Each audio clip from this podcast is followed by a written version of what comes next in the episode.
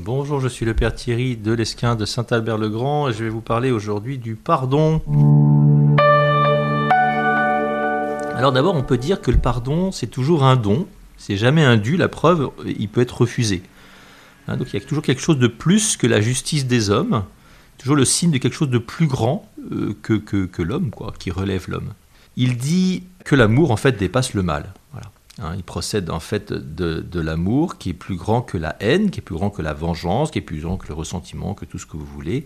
Et c'est un besoin vital. Alors, on a à pardonner aux autres, hein, euh, on a à pardonner aux autres, on a aussi à être pardonné par les autres, on a aussi à accepter le pardon des autres, on a parfois aussi à se pardonner à soi-même. Et puis il y a même certaines personnes qui pensent qu'ils ont, du moins qui auraient à pardonner à Dieu, sur la conception de Dieu qu'ils se font, je vais revenir là-dessus. Mais avant toute chose, pardonner aux autres, je reviens sur ce premier aspect qui est souvent un des plus difficiles de notre histoire. Il y a des gens qu'on n'arrive pas à aimer. ils nous horripilent, hein, c'est plus fort que nous. Et donc l'idée de leur pardonner quelque chose, eh bien, nous est un peu étrangère.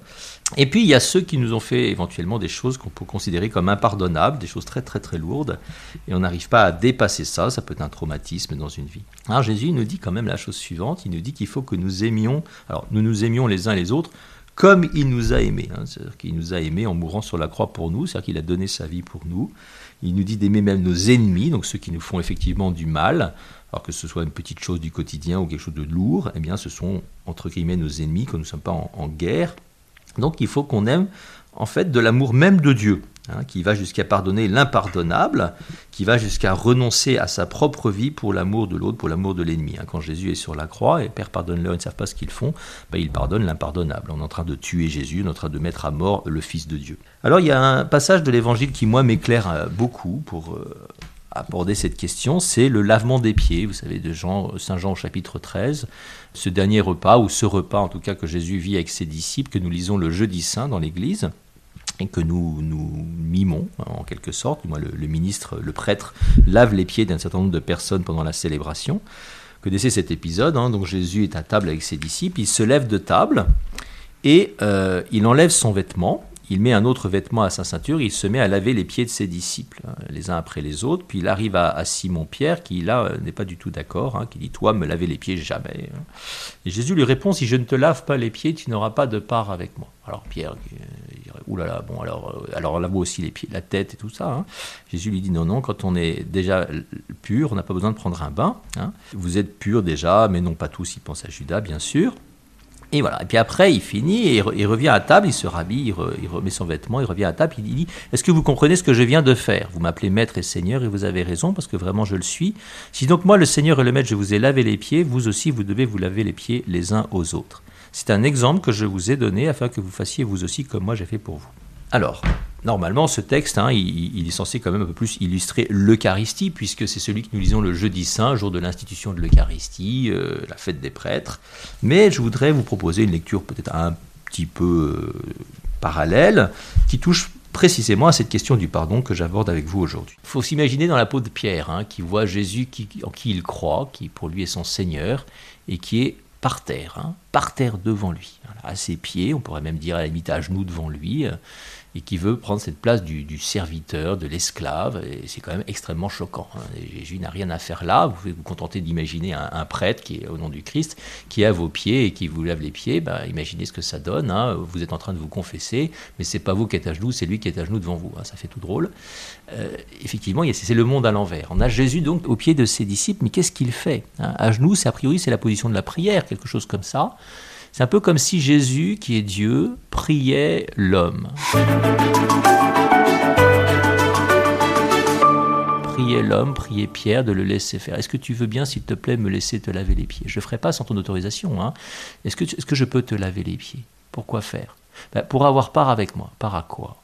Ils sont en train de prendre un repas ensemble. Hein. Ils sont en train de prendre un repas, un repas qui est, que nous lisons précisément ce texte au moment de l'institution de l'Eucharistie, donc le repas euh, du royaume, quelque chose d'une anticipation du repas du royaume éternel de Dieu. Pour avoir part au repas du Christ, manifestement, il faut le laisser nous laver les pieds. Qu'est-ce que c'est que ces pieds? Eh bien, ce sont ces, parties de notre corps qui servent à fouler la terre. Hein. Nous marchons tout au long de notre histoire, de notre vie nous salissons les pieds plus que le reste. Nous avons besoin peut-être de nous laver les pieds plus régulièrement que le reste du corps. Et nous avons besoin que ces pieds soient lavés par un autre, peut-être parce que nous ne pouvons pas le faire nous-mêmes. De ce mouvement de Jésus qui se lève de table, qui enlève son vêtement, qui en met un autre, quelque chose de la passion bien sûr. Hein, on va lui enlever son vêtement à la croix, il va être revêtu d'un linceul, mis sous terre, dans un tombeau, et puis se relever de terre hein, et reprendre son vêtement ressuscité pour la table du royaume, pour le festin des noces euh, de l'agneau. Alors, vous voyez, ça veut dire que Jésus, en mourant pour nous, fait quelque chose, il nous lave. Mais il faut encore que nous acceptions qu'il nous lave. En fait, le premier à pardonner, le premier à laver, le premier à nous rendre aptes au royaume, euh, aptes à la vie de Dieu, aptes à la communion éternelle avec, son, avec, euh, avec le Seigneur, eh bien c'est Dieu lui-même. Le pardon, c'est d'abord quelque chose qui se reçoit. Hein. le pardon, c'est de l'ordre de la surabondance. C'est une vie nouvelle qui est donnée, qui est gratuite, qui n'est pas un dû. Et nous commençons par recevoir ce pardon. J'ai été racheté à un très grand prix. Et si je reçois ce pardon d'un autre, alors ma vie est renouvelée. Je vis quelque chose de radicalement nouveau parce que Dieu me donne une vie nouvelle. Vous avez ce passage de la parabole de Jésus, vous savez, du débiteur impitoyable. C'est en Matthieu 18.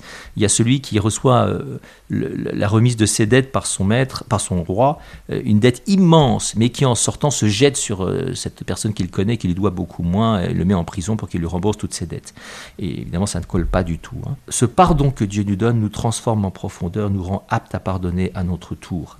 Le pardon se reçoit en tout premier lieu, encore une fois.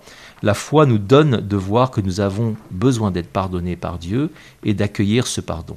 Deux moments qui sont inséparables, qui nous donnent ensuite de donner ce pardon à d'autres. Il y a une tentation qui consiste à croire que on peut s'enfermer dans son péché et donc refuser de se pardonner aussi à soi-même. Hein. Et ça, c'est de l'orgueil. Hein. Demander pardon aux autres, enfin, euh, nous les blessons nous aussi, hein. pas seulement Dieu, mais aussi les autres. Souvent, simultanément, nous blessons donc le voisin, et quand nous nous confessons, par exemple, nous avons à essayer de réparer, à demander pardon au prochain. Un repentir sincère passe une demande pardon à l'autre. Cette démarche, qui est humiliante, hein, c'est le signe qu'on est prêt à recevoir le pardon de Dieu on peut aussi avoir à pardonner à Dieu. On est en colère contre lui, hein, lui en vouloir pour quelque chose de terrible qui nous arrive. On peut aller jusqu'à lui en vouloir de nous avoir donné la vie. Hein. Les psaumes, un certain nombre de passages de la Bible nous disent ça. Mon Dieu, pourquoi est-ce que tu m'as abandonné? Des colères. En fait, ce ne sont pas vraiment des colères contre Dieu, mais contre l'idée que nous nous faisons de Dieu. C'est ça qui doit être purifié, bien sûr. Alors en conclusion, je voudrais juste vous dire que par nous-mêmes, on ne peut rien pardonner, ni à soi-même, ni aux autres, parce que c'est de l'ordre du don de la vie. Sans moi, vous ne pouvez rien faire, dit Jésus. C'est-à-dire que dès que nous faisons quelque chose de bon, quand nous pardonnons en particulier, que nous en ayons conscience ou pas, nous en recevons en fait la force du Christ. En revanche, par Jésus avec Jésus, avec Dieu, nous pouvons faire l'impossible. Nous pouvons tout pardonner. Hein. Même ça peut être totalement héroïque, c'est une grâce à recevoir du Seigneur. Parce que Dieu nous a aimés le premier, nous a pardonné le premier, nous a libérés de l'esclavage. Voilà, je vous souhaite à tous de recevoir cette grande grâce qui nous fait considérer l'autre avec le regard du Christ, le regard de Dieu, qui est un regard profondément aimant. Bon courage à tous. Merci Père Thierry Lesquin. Je le rappelle, vous êtes le curé de la paroisse Saint-Albert-le-Grand à Paris.